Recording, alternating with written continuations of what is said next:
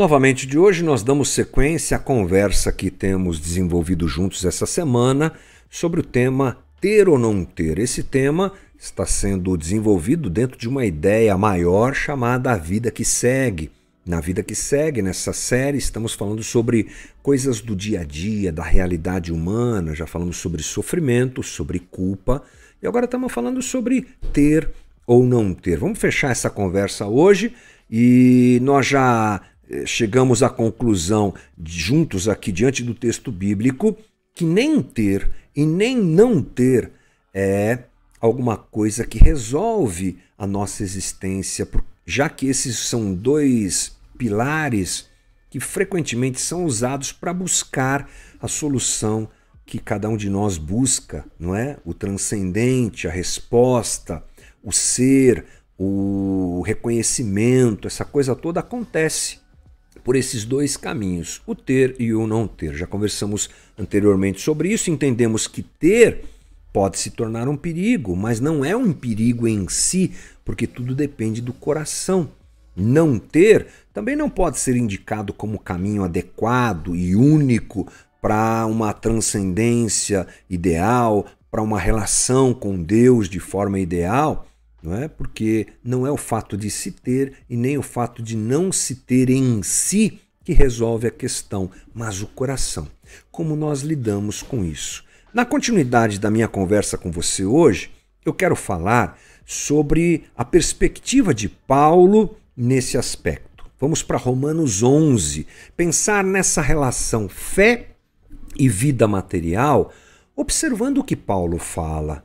Nossa espiritualidade é baseada no texto bíblico, gente. A gente entende que o texto bíblico é a revelação de Deus para nós em todos os aspectos da humanidade, em todos os aspectos da existência humana.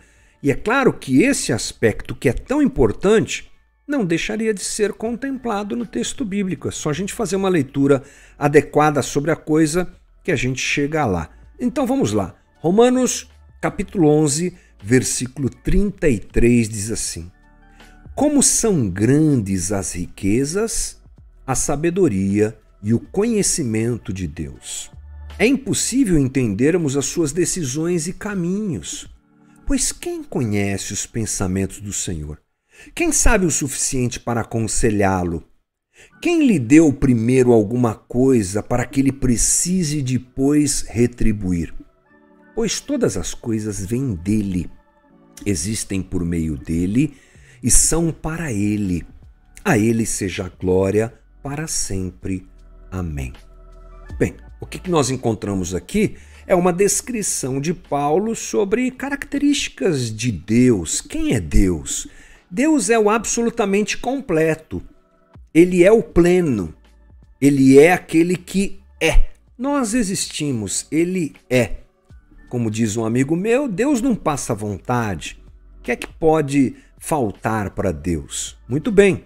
E o que é que isso tem a ver com a nossa conversa de hoje? Bom, acontece que esse é o Deus que a gente uh, serve, como a gente gosta de dizer. Esse é Deus, aquele que é pleno. E é com ele que a gente se relaciona. É o seu espírito que habita em nós, não é? Então é bom pensar é, nessa diferença que existe entre aquele que se relaciona com esse Deus, o Deus bíblico, o Deus cristão, digamos assim, e aquele que ainda não o conheceu. É claro que toda a conversa que eu terei aqui é baseada sempre na graça e na misericórdia de Jesus, nunca no nosso mérito. Mas, se olharmos para nós e para alguém que ainda não descobriu ou foi descoberto por Jesus, o que é que nós vamos encontrar? Nós vamos encontrar uma vida muito parecida em alguns aspectos. O cristão vive crises. O cara que não é cristão também vive. O cristão vive coisas muito incríveis e boas, mas aquele que não é cristão também vive. O cristão vive emprego, mas vive desemprego. E o não cristão também. O cristão tem uma família abençoada ou problemática, e o não cristão também. O cristão faz bons negócios e consegue desenvolver alguma coisa interessante nesse aspecto, e o não cristão também. Pobres e ricos estão dos dois lados. Eu tomo cuidado ao dizer isso, mas fazem parte desses dois grupos aqui. Onde está a diferença? Está no jeito de viver a vida. Está no jeito de se relacionar com a vida. O cristão, a primeira coisa que ele deve é, trabalhar em si para viver a vida e se relacionar com a pobreza ou com a riqueza de uma maneira adequada, a ponto de que elas não afetem a sua espiritualidade, porque esses são os dois caminhos possíveis, penso eu que é, em primeiro lugar, perceber a dádiva divina. Paulo fala sobre isso aqui. Esse Deus que é todo pleno, que é todo completo, que é todo Senhor, diz Paulo em Romanos 11:36, todas as coisas vêm dele. Está grifado aí na tua tela. Então, as pessoas que nós podemos chamar pessoas de fé em Deus, elas têm a diferença nesse ponto, no reconhecer a graça divina. E elas recebem e devem receber tudo como graça de Deus. Eu digo devem receber porque está cheio de cristão que não entendeu isso ainda, que acha que conquistou por mérito próprio, que fez por merecer. Aliás, assim muitos se relacionam com Deus. Eu mereço, por isso que Deus me abençoou. Eu fiz, eu realizei, eu conquistei. Não, não. Dentro da visão da espiritualidade de Jesus, tudo vem das mãos de Deus. Manter o coração em Deus e não naquilo que ganhamos, ou naquilo que perdemos, ou naquilo que temos, ou naquilo que não temos, é fundamental. É assim que um cristão vive. Ele enxerga a vida como dádiva, porque quem vive por mérito e apego ao que tem ou que não tem, vive perturbado. Quem quer resolver a sua vida em ter, a hora que não tem, é complicado. E aquele que não sabe viver sem ter, sem ter, vive perturbado, claro. Eclesiastes o Salomão diz assim: também é bom receber de Deus, Eclesiastes 5,19, também é bom receber de Deus riqueza e boa saúde para aproveitá-la. Alegrar-se com o seu trabalho e aceitar a parte que lhe cabe na vida são, sem dúvida, presentes de Deus. É, uma, é ser uma pessoa resolvida, grata pelo que recebe ou pelo que não recebe. Interessante que muitos, muitas pessoas ricas elas vivem um problema, elas perdem a vida para conquistar o que conquistaram. Eu ouvi certa vez um ditado interessante, os orientais, não sei se falam isso, mas o ditado diria assim, é um ditado oriental, que eles dizem sobre os ocidentais, que os ocidentais gastam a saúde para ganhar dinheiro e depois gastam o dinheiro para ter a saúde de volta. A gente é mal resolvido né, em muitos aspectos. Então, Muitos ricos não conseguem viver a vida muito bem, porque o, que, o apego que tem aquilo que tem, que conquistaram, que, que alcançaram, domina o seu coração, não conseguem dormir bem. Jesus fala sobre isso. E às vezes, aquele que é pobre, necessitado, é, também não consegue viver porque ele se torna uma pessoa rebelde diante da sua situação. É óbvio que o ser pobre, o passar dificuldade, é algo que ninguém gosta e não é bom para ninguém. Nós, como cristãos, devemos entender isso e socorrer quem precisa. Mas muitas vezes nós mesmos somos atingidos por situações assim. E onde está então a solução? Nem em ter e nem em não ter. Segundo Paulo, é essa relação que aponta Deus como o princípio de tudo, o doador de tudo, o aquele que gera dádiva para nós em tudo, é que aquieta o nosso coração. e a gente vive tranquilamente a vida, ou melhor a vida. Perceber a graça nos dá outra visão da vida é importante. Descansamos em paz, desfrutamos do que o Espírito Santo também nos dá, né? Que Deus nos dá sem culpa. A vida ganha outro ânimo. Porque esse é um outro ponto interessante, às vezes o pobre que é pobre porque foi voluntário nesse aspecto, lembrando da conversa que nós fizemos, uma possível situação de voto de pobreza, por exemplo, não consegue se relacionar com aquilo que Deus lhe dá. Segunda coisa, o cristão percebe Deus vivendo a vida. Onde Deus está?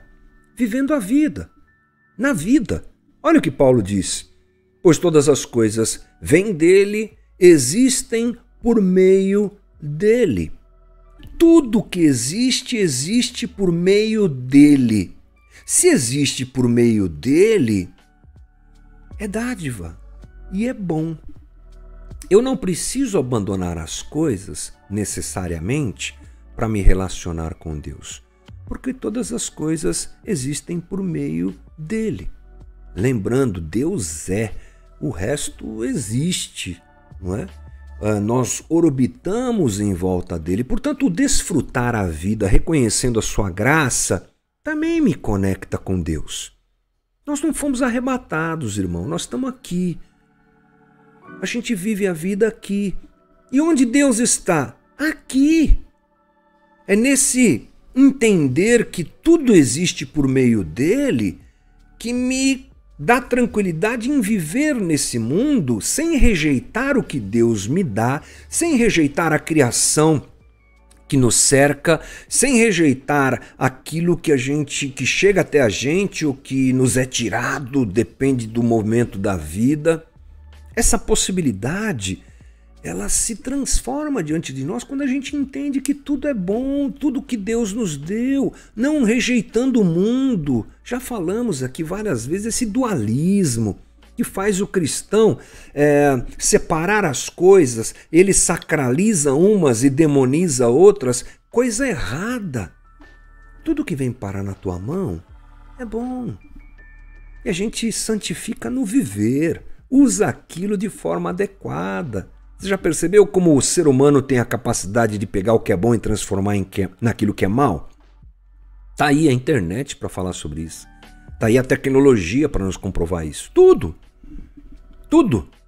Mas diante de um relacionamento autêntico com Jesus e o entendimento de que a graça de Deus está em tudo, a gente sacraliza tudo, porque a nossa vida está em santificação diante de Jesus.